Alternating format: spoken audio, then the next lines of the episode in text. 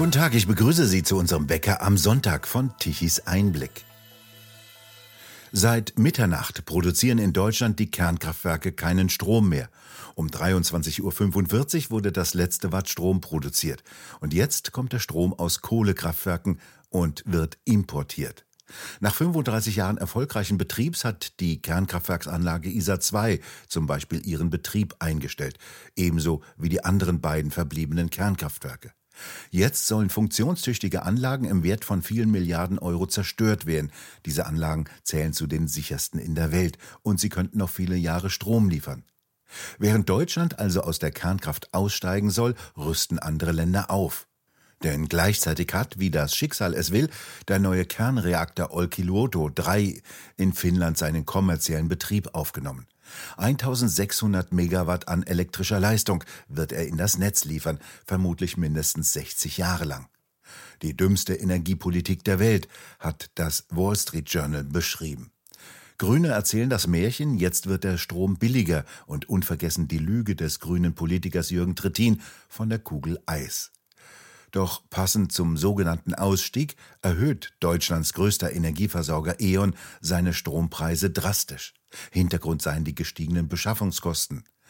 Doch nicht nur E.ON will die Preise erhöhen, sondern andere Versorger ebenso. Diese Politik hat Deutschland die weltweit höchsten Strompreise eingebracht. Für die Industrie eine Katastrophe, die ist auf günstige Energie angewiesen. Doch sie hat immer mehr unter hohen Strompreisen und auch unter Energiearmut zu leiden. Was das konkret bedeutet, berichtet ein Mann mit Industrieerfahrung sehr deutlich und drastisch. Der Ingenieur Hans-Bernd Pilkan stellt bei seinen Vorträgen die Praxis der Eisenindustrie dem Wunschdenken der Energiepolitiker entgegen. Im vergangenen Jahr hat er bei der Fachtagung 20 Jahre Energiewende in Stuttgart, über die wir bei Tichys Einblick ausführlich berichtet haben, und zuletzt bei der Tagung der Initiative Rettet die Industrie plastisch und drastisch die Lage vor Augen geführt. Dr. Hans-Bernd Pilkan hat an der Technischen Universität Clausthal-Hüttenwesen studiert. Er war anschließend in der Kruppstahl AG Thyssen tätig, war dann bei VDM Nickel Technology, hat bei Hösch Stahl gearbeitet. Ein Mann, der also tatsächlich etwas von der Stahlindustrie versteht und der den praktischen Überblick darüber hat, was es bedeutet, wenn von unbedarfter Seite verkündet wird, dass ein Industrieland mal ebenso umgebaut werden soll. Es lohnt sich, ihm zuzuhören, dem Mann aus der Praxis, der die Zustände in der Rohstoffindustrie schildert. Wir wollen heute sprechen über das Thema Überlebt die Metallindustrie, das Energiedesaster. Äh, ich habe es ziemlich auf den Punkt äh, formuliert, habe das auch mit Fachleuten besprochen, äh, nicht mit Experten, sondern mit Fachleuten. Und die haben mir alle gesagt, Und die haben mir alle gesagt, es sei unüblich, äh, den Titel eines Vortrags als rhetorische Frage zu formulieren. Deswegen habe ich noch einen Untertitel gewählt. Äh, bitte helfen Sie nicht. Allein ist es schon schwer genug. Sie kennen, glaube ich, diesen Ausspruch eines zum Krüppel geschossenen Menschen, äh, der nach dem Zweiten Weltkrieg äh, immer, wenn ihm jemand in den Mantel helfen wollte, genau diesen Spruch aufgesagt hat. Ja, dahinter steht einfach die Frage, kann uns jemand, der die Karre in den Dreck gefahren hat, ja, helfen dabei, die Karre wieder aus dem Dreck herauszuholen? Alle menschliche Erfahrung spricht dagegen. Das sollten wir vielleicht auch äh, ganz kurz uns nochmal aufschreiben. Die planwirtschaftlich induzierte Verteuerung von Energie, Energieträgern wie Strom und Ener Energiederivaten wie CO2 äh, setzt sich auf hohem Niveau fort. Es gibt gar keinen Zweifel daran.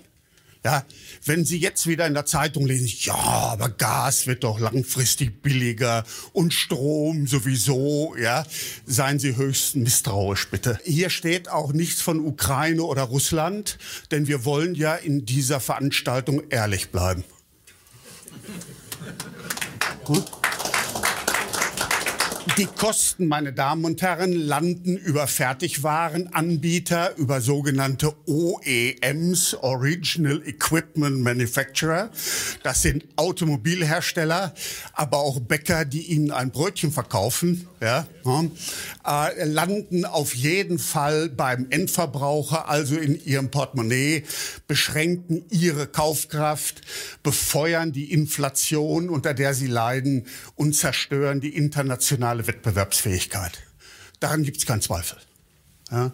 Und das Dritte, jetzt komme ich auf Metall. Die Metallunternehmen, die ihre dramatisch erhöhten Energiekosten in der Wertschöpfungskette nicht oder nur zu einem kleinen Teil weiterreichen können, sterben. Da braucht man nicht drüber zu diskutieren. Ja, der eine leidet nicht lange, der kriegt, der stirbt an Finanzinfarkt, ja, ne, der kippt einfach vom Stuhl. Ne. Die anderen, die schon infiziert sind durch Klima, oder äh, äh, das ist sowas ähnliches wie so ein Krebsgeschwür, müssen Sie sich das vorstellen. Ja? Äh, oder und der, dass sich auch äh, natürlich metastatisch im Körper dann durchsetzt. Ja? Die haben einen langen Leidensweg vor sich, aber das Ende der Tage ist am Ende aller Tage, wenn sich nicht wirklich was ändert in Deutschland, auch vorgezeichnet. Äh, wir leben heute, muss man sagen, in der Welt der ewig Morgigen. Wir äh, leben mit Windmüllern zusammen ja? Wir leben mit Wasserspaltern zusammen. Ne? Wir leben mit Perpetuum-Mobilisten zusammen, äh, äh, mit Klimagrenzschützern, ja, die, mit denen leben wir auch zusammen. Ich will das jetzt nicht weiter, äh, diese Welt der Illusion und der Utopien, Ihnen nicht weiter darlegen. Ja? Klar ist nur, wenn man in, zum gleichen Zeitpunkt auch noch darüber diskutiert, dass es 87 Geschlechter Geschlechter gibt. Ja, dass man zum gleichen Zeitpunkt darüber diskutiert, dass es bei Katzen, zumindest bei Katzen und Hunden, keine Rassen gibt. Ja, in diesem ganzen Umfeld, ne, äh, da fällt eins auf sehr fruchtbaren Boden.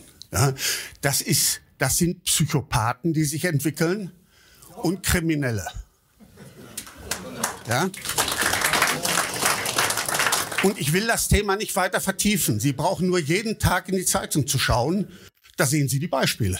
Weiter geht's mit der metallphilosophischen Betrachtung und dann quäle ich Sie nicht länger auf der, auf der, auf der, auf der Ebene.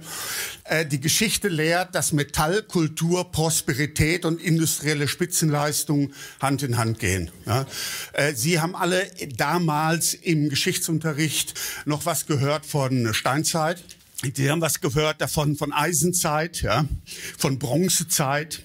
Mittlerweile leben wir in der Zeit der wirtschaftsstrategischen Metalle, was immer das sein mag, ja. Aber und das ist das Interessante, ja, wir denken ja immer in Kreisläufen, wir kehren wieder zur Steinzeit zurück. Äh, zerbricht die Metallwirtschaft an den politischen Irrungen der äh, Klimarettung, ist der Rest eine Frage der Zeit. Ja? Das hat ein ganz berühmter Metallphilosoph gesagt, ja? äh, Pilkan im Jahr 2022. Führt mich zum nächsten Thema. zum nächsten Thema. Wie glauben Sie denn, dass der Mensch chemisch zusammengesetzt ist? Also 55 Prozent Sauerstoff, 30 Prozent Kohlenstoff ja, und 10 Prozent Wasserstoff. Ja, ne? Jetzt könnte man natürlich in der Welt von morgen auf die Idee kommen, dass der Mensch eine ideale Ausgangsbasis ist, zum Beispiel für synthetische Kraftstoffe. Aber dafür, dahinter stehen so viele ethische Fragen. Ja, na, da sollte man am besten die evangelische Kirche einschalten die würde sagen, der liebe Gott hat beim Durchlaufen einer Seele durch einen Verbrennungsmotor keine Probleme. Von der dekarbonisierten Metallwelt bleibt übrig, was von dekarbonisierten Menschen übrig bleibt, ein Haufen Asche. Da bin ich fest von überzeugt. Ja, und äh, Mittlerweile setzt sich das ja auch bei den Hochschulen so ein bisschen durch, der Gedanke. Ne? ne? Die sprechen ja nicht mehr von dekarbonisierter Welt, sondern von defossilisierter Welt. Ja, was ist denn das schon wieder? Das ist der gleiche Quark in Grün. Arbeit hat ihren Preis, das wissen wir alle. Ja, ne? Wenn ich mich hier in diesem Kreis so umschaue, würde ich mal schätzen, Ihre persönliche Arbeitsfähigkeit liegt bei 100 äh, Wattstunden. Ja, Sie können also Leistung, also Sie brauchen sich ja nur auf Ihr Fahrrad zu setzen. Sie können ungefähr 100 Watt pro Stunde als Dauerleistung abgeben. 100 Wattstunden. Ja. Wenn Sie ein Megawattstunde Arbeit leisten wollten, müssten Sie 10.000 Stunden arbeiten. Deswegen hat der Mensch das Pferd erfunden. Das Pferd kann viel mehr als er selber arbeiten. Es braucht für eine Megawattstunde nur 1360 Stunden. Und dann habe ich mal die Kosten vom Pferd meiner Tochter halbiert und hier mal aufgeschrieben. Ja, das sind ungefähr 2500 Euro pro Megawattstunde, die so ein Pferd kostet. Ja, der Mensch bei bei, bei, bei 12 Euro pro Stunde, wie heißt das nochmal, Mini, Mini, Mini-Lohn oder so ähnlich, ne? ja, äh, würde 120.000 Euro kosten. Jetzt wird's aber erst spannend. Das ist ja alles nur Vorrede, um Sie ein bisschen zu amüsieren. Ah, jetzt wird spannend, wie viel Arbeit leistet denn Kohle? 120 Kilogramm Kohle brauchen Sie für eine Megawattstunde. Sie brauchen 86 Kilogramm Öl, 95 Kubikmeter Gas äh, und 333 Kubikmeter Wasserstoff, um eine Megawattstunde Arbeit zu machen. Da ist jetzt noch keine, äh, das sind jetzt, wenn da ein Physiker drauf guckt, der kriegt das arme Dir. Ja? Da sind jetzt noch äh, die ganzen Nebenüberlegungen, die da noch drin stecken. Das ist wirklich Basis. Ne? So, und äh, wenn sich die Kosten angucken mit der Bewertung vom 4.1.23, ist noch gar nicht so lange her, dann kostet die Kohle 21 Euro pro Megawattstunde, äh, Öl 40 Euro, Gas 142, Strom kostet 280 und Wasserstoff kostet 457. Mehr brauchen wir zu dem Thema, glaube ich, nicht zu diskutieren. Wer losgeht und sagt, wir stellen uns in den Wettbewerb mit 280 beziehungsweise 467 Euro pro Megawattstunde gegenüber China oder Kasachstan. Ich habe gerade Zahlen gehört von Kasachstan. Ja, kriegen sie den Strom fast geschenkt, wenn sie darüber gehen. Ja, ja, haben sie null Chance. Null. Das muss man sich immer vor Augen führen. Äh, Primärenergieverbrauch haben wir auch schon mal. Wenn, wenn Sie jetzt hören, äh, Primärenergieverbrauch ist 1076 Terawattstunden, dann ahnen Sie wahrscheinlich, dass das ziemlich viel ist. Aber die meisten von Ihnen können sich hinter der Zahl nichts vorstellen. Das ist ein Problem, wenn man über Energie spricht. Deswegen äh, sage ich Ihnen noch mal ganz kurz, was das ist. 1076 Terawattstunden, die die Industrie braucht als Gesamtenergieeinsatz sozusagen. Ja, das sind eine Million 76.000 Gigawattstunden ist einem auch nicht so geläufig. Ja. Jetzt wird schon spannend, sind eine Milliarde 76 Millionen Megawattstunden. Denken Sie an die Arbeit. Ja. Der Mensch, ne? 10.000 Stunden für eine Megawattstunde. Und jetzt, äh, jetzt kommen Sie erst auf die Spur. Das sind eine Billion 76 Milliarden Kilowattstunden. Und die können Sie jetzt ins Verhältnis setzen zu den 30.000 Kilowattstunden, die Sie brauchen, um Ihr gemütliches Einfamilienhaus mit Energie zu versorgen. Ja, das sind die Probleme, die wir in Deutschland haben. Das muss man ein bisschen verstehen. Die Dynamik in der Industrie sieht anders aus. Äh, hier haben wir die äh, äh, Daten des Statistischen Bundesamtes. Vergleich 2015 der Produktionsindex energieintensiver Industrien. Für die Metallindustrie liegen wir jetzt bei 84 Prozent im Vergleich zu 2015. Ja? Also von Wachstum keine Spur. Bei der Chemieindustrie liegen wir bei 80,4 Prozent. Ne? Äh, ich verstehe nichts von Chemie. Ich habe gerade zu meiner großen Enttäuschung gelernt, dass man Methanmethylalkohole nicht in Ethylalkohole äh, transformieren kann, denn dann hätten wir wenigstens einen Teil, äh, äh, sag mal, Erfolg. Ja, ne? Aber äh, ich verstehe so viel davon, dass ich zumindest gehört habe, dass der internationale äh, die internationale Anforderung an Erdgaspreis ist, äh, die Chemieindustrie kann weltweit nur dann wettbewerbsfähig produzieren, wenn sie 10 Dollar pro MMBTU bezahlt für Gas. Das sind 35 Euro pro Megawattstunde. Ja, wir haben das Vierfache. Ja, was die Chemieindustrie macht, ist klar, sie packt den Koffer.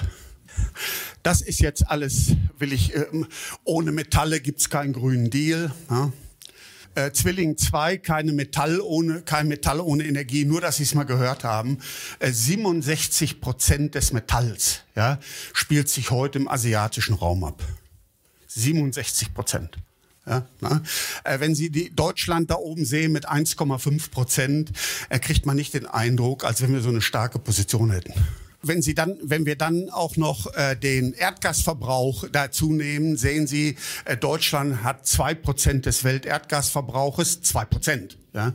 Er hat zwei Prozent des Weltölverbrauches. Die EU hat jeweils etwa zehn Prozent, nur damit man sich's gut merken kann. Ja. Das sind natürlich ideale Voraussetzungen, um gegen die großen, starken Blöcke Embargos zu, äh, äh, zu verkünden. Ne? Ideal. Ja. Damit wird man erfolgreich. Gut, lange genug der Vorrede.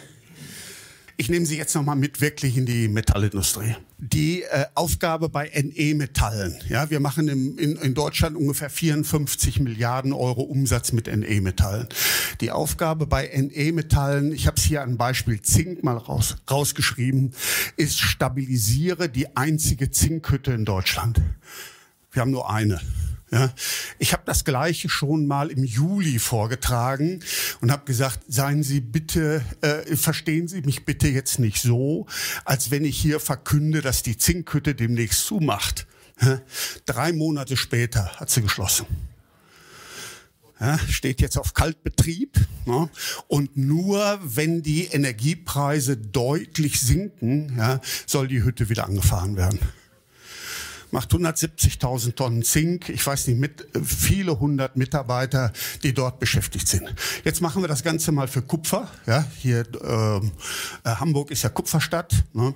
Machen, machen wir es einfach so. Äh, Kupfer braucht jetzt nicht vier Megawattstunden Strom pro Zinkkathode, äh, sondern zwei Megawattstunden pro Kupferkathode macht aber eine Million Tonnen Kupferkathoden. Ja, wenn Sie das durchrechnen, sehen Sie, dass hier ein Ergebnis, eine Ergebnisbedrohung, so will ich es mal nennen, ja, von 400 Millionen Euro im Raum stehen. Ja, Aurobis war sehr stolz, konnte mit Recht auf ihr wunderbares Ergebnis in diesem Jahr, das irgendwo bei 450 Milliarden äh, Millionen Euro lag. Ja, das Ergebnis ist futsch wenn das so weitergeht. Ne? Mit allen Konsequenzen, gegebenenfalls für den Standort. Wenn Sie Aluminium sehen, da brauchen wir überhaupt nicht zu rechnen. Ja, Aluminium hat null Chance in Deutschland. Wir haben eine Aluminiumhütte und ich kenne den Gründer dieser Aluminiumhütte, kenne ich persönlich, den Herrn Schlüter, der leider sehr früh von uns gegangen ist. Ein hervorragender Mensch und Unternehmer. Ja, wenn ich daran denke, dass er diese Hütte nicht äh, retten kann in Deutschland, dann stehen mir persönlich praktisch die Tränen in den Augen. Das war Zink. Refraktärmetall, was ist das nun schon wieder? Refraktärmetalle sind Metalle mit extrem hohem Schmelzpunkt. Ja? Ganz vorne an Wolfram, aber auch Tantal und Niob. Ne? Wolfram, wozu brauchen Sie das? Zu Hause im Eigenbetrieb, wenn Sie irgendwo ein Loch bohren wollen, ist der Bohrer zumindest an der Spitze aus Wolfram. Oder besser gesagt aus Wolframkabit. Ja? Ähm, dieses Unternehmen, dieses Wolfram-Unternehmen mit international hervorragendem Beruf, ja, ist von einer vietnamesischen Unternehmensgruppe übernommen worden. Wenn Sie mir das als 40-jähriger Ingenieur gesagt hätten, ja, hätte ich gesagt, du hast doch nicht alle das im Schrank. Ist aber tatsächlich so. Äh, der Tantal-Bereich ist mittlerweile an die Japaner verkauft und ein anderes hochspezialisiertes äh, spezialisierter Bereich dieses ehemaligen Unternehmens HC Stark ist jetzt in schwedischer Hand. Wir geben alles raus. Alles, was wir haben, geben wir an andere und lassen das einkaufen. Hm? Wie man es verhindern kann, das ist Gegenstand eigener Diskussion. Lange Rede, kurzer Sinn. Hier sind mal die Zahlen aufgeführt. Für 2022 hat das Unternehmen 12,4 Millionen, nur hier in Deutschland, am Standort Deutschland, 12,4 Millionen Euro für Energie aufgewandt. Wenn jetzt kein Deckel gekommen wäre, den Sie, die Sie hier sitzen, bezahlen, insbesondere Ihre Kinder, ja, wenn kein Deckel gekommen wäre, hätte dieses Unternehmen im nächsten Jahr 18,9 Millionen Euro Aufwand für Energie. Und dieses Unternehmen muss sich nicht nur nach außen im Wettbewerb beweisen, sondern auch nach innen. Ja, dieses Unternehmen hat in China und in Kanada vergleichbare Produktionseinheiten. Jetzt müssen Sie sich mal vorstellen, Sie sind Vorstand eines solchen Unternehmens. Was denken Sie denn dann? Ähm, Lieblingsthema von mir Stahl. Ja, ich bin ein alter Stahlmann. Ne? Äh, die Stahlindustrie wird transformiert. Die böse Kohle kommt raus. Ja? Äh, Wasserstoff kommt rein. Ne? Die Stahlindustrie in Deutschland braucht dafür zwei Millionen Tonnen Wasserstoff. Auf der Welt werden 70 Millionen Tonnen Wasserstoff produziert und verbraucht, 70 Millionen Tonnen. Und jetzt kommt natürlich der, die grüne Seele gleich zum Vorschein. Na, habe ich euch doch gleich gesagt, Wasser ist der, äh, Wasserstoff ist der Energieträger der Zukunft. Ja. 70 Millionen Tonnen, in Deutschland 1,6 Millionen Tonnen. Ja, von den 70 Millionen Tonnen garantiere ich Ihnen, dass weniger als ein Prozent aus Strom gemacht wird durch Wasserstoffelektrolyse und kein einziges Prozent, noch nicht mal ein Zehntel, mit grünem Strom. Ja, das ist die Welt der ewig Morgigen, in der wir leben. Ja, wir sollen es aber machen, ja, dass das betriebswirtschaftlich völlig daneben ist Darüber braucht man überhaupt nicht zu reden. Und hier sage ich an dieser Stelle nochmal ganz klar, wenn ich an meinem grünen Schreibtisch ja, mit, mit den Kenntnissen meines kleinen Einmaleins zusammenrechne, was das betriebswirtschaftlich für ThyssenKrupp bedeutet, ja, dann können die das Controller in, in Duisburg, die können das auch. Und die wissen das auch. Und diejenigen, die die Entscheidung treffen, die wissen auch, welche Entscheidungen sie treffen. Also ich will jetzt nicht in Strafbewährung gehen und so weiter. Das wird an dieser Stelle ein bisschen zu weit führen. Aber das muss man immer im Hinterkopf haben. Ja? Die wissen das, entscheiden aber trotzdem anders. Ja? Sie sind einfach Teile des Systems. Nehmen wir nochmal Eisenguss. Wir, machen, wir sind eine sehr starke Eisengussnation. Wir machen äh, vier Millionen Tonnen Eisenguss, davon die, äh, etwa die Hälfte in Elektroöfen ja, und die andere Hälfte in sogenannten Kupolöfen. Das sind kleine Hochöfen, da kommt Koks rein und da kommt Schrott rein und unten kommt schönes Gusseisen raus. Ja. Jetzt müssen wir natürlich, weil wir ja eine Energiewende machen, müssen diese Kupolöfen weg. Die müssen ersetzt werden durch Elektroöfen. Weiß zwar keiner, wo der Strom herkommen soll, aber trotzdem, die müssen weg. Jetzt gucken wir uns das mal ganz kurz an. Äh, da ist ein Beispiel einer ganz kleinen Eisengießerei. Die machen 130.000 Tonnen guten Guss pro Jahr. 130.000 ne, Tonnen von 4 Millionen. Äh, die haben einen, betreiben einen Kupolofen und einen Induktionsofen. Jetzt ist das Problem, der Kupolofen muss ersetzt werden durch einen Induktionsofen, weil der Induktionsofen eben mit Strom läuft ne, und kein böses CO2 emittiert. Ne. Kostet 45 Millionen Diesen, diese Investitionsgrößenordnung gibt das Unternehmen normalerweise in fünf Jahren aus. Wozu gibt es aber 5 Millionen Euro Investitionen pro Jahr aus, damit es mehr produzieren kann, damit es kostengünstiger produzieren kann und damit sie vielleicht bessere Qualität bei ihren Erzeugnissen äh, produzieren können. Das sind die Steuerungsgründe für solche Entscheidungen. Wenn das Unternehmen jetzt aber 45 Millionen Euro anpacken muss, dann kann es keine Tonne mehr produzieren. Ja, hat kein, hat riesige Kostennachteile ja, und alles andere auch. Was soll das? Ja, die Unternehmen stehen also wirklich in einer ziemlich verzweifelten Situation und Lage. Gut, machen wir als letztes noch Kaltband. Äh, ich mache es kurz. Äh, das ist ein Kaltbandunternehmen, das hat 250 Gigawattstunden Energieverbrauch. Äh, der Unternehmensleiter, der geschäftsführende Gesellschafter schätzt, dass im nächsten Jahr er ungefähr 45 Millionen mehr an Energiekosten hat. Jetzt sagen wir, weil wir ja mittlerweile uns an große Zahlen gewöhnt haben, Sie erinnern sich, Milliarden von Kilowattstunden und so weiter und so fort. Jetzt gucken wir uns nur mal diese ganz kleine Zahl 45, 45 Millionen an. Ne? Für 45 Millionen können Sie 600 Mitarbeiter das ganze Jahr über bezahlen. Das ist das Problem. Wir bedanken uns fürs Zuhören und schön wäre es, wenn Sie uns weiterempfehlen. Weitere aktuelle Nachrichten lesen Sie regelmäßig auf der Webseite tichiseinblick.de und wir hören uns morgen wieder, wenn Sie mögen.